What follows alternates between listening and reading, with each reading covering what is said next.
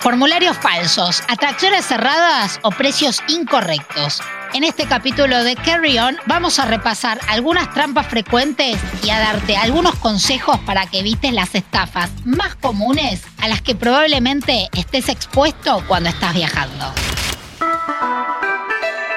Carry On.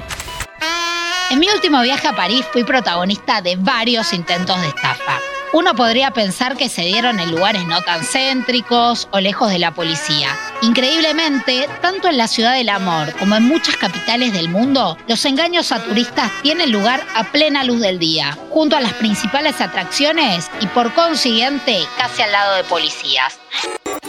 En el pintoresco barrio de Montmartre, previo a subir las escalinatas que llevan a la Basílica del Sacré-Cœur, se me acercaron unos trilleros y me invitaron a jugar al juego de adivinar dónde estaba la pelotita. Ojo, que también el mismo existe con la versión cartas.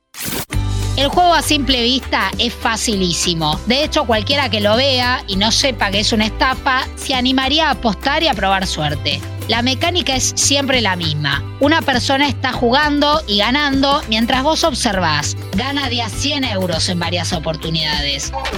Obviamente, esta persona que está jugando es el gancho y está complotada con el tricero para incentivar tu instinto apostador. París es la ciudad de las luces, pero a veces también de las sombras. Luego de haberme cruzado con los triceros y a punto de entrar a la Basílica del Sagrado Corazón, un muchacho me agarró intempestivamente del brazo e intentó ponerme una pulserita hecha a mano. ¿Cuál es el modus operandi de la pulsera Hakuna Matata? Hakuna Matata actuar con prisa, cerrarte la pulsera muy fuerte y rápidamente para que no puedas sacártela. Todo esto mientras te repiten la misma historia. Where are you from? I'm from Africa. Hakuna Matata, my friend. Por supuesto, la pulsera no es gratis y son capaces de pedirte hasta 30 euros por ella. La próxima estafa, o mejor dicho intento, tuvo lugar en la entrada de la Ópera Garnier aunque también vi el mismo modus operandi en Granada, España.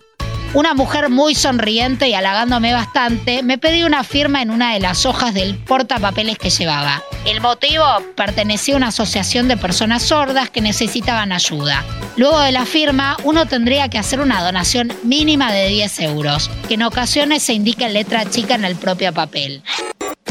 La siguiente estafa es realmente divertida y hasta les diría que absurda la del anillo de oro en París. Sí, a esta altura creo que estamos en condiciones de decir que París es la capital mundial de las estafas a los viajeros. La cosa es así.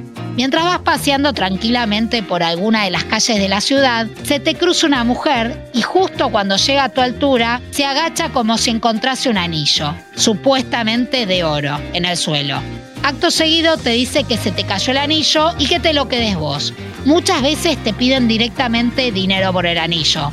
Otras se van como si nada para volver a los pocos metros a pedirte un poco de dinero para comer. Por supuesto que el anillo no vale más que un euro. Nos mudamos para un clásico en el sudeste asiático, sobre todo en Bangkok. Me pasó al subirme a tuk-tuks y pedirles que me lleven al Palacio Real y a otros templos, que me digan que ese día estaba cerrado e intentasen llevarme a otro lado con la promesa de que sería mejor. A donde realmente querían llevarme era una tienda de souvenirs y venta de ropa a cambio de una comisión.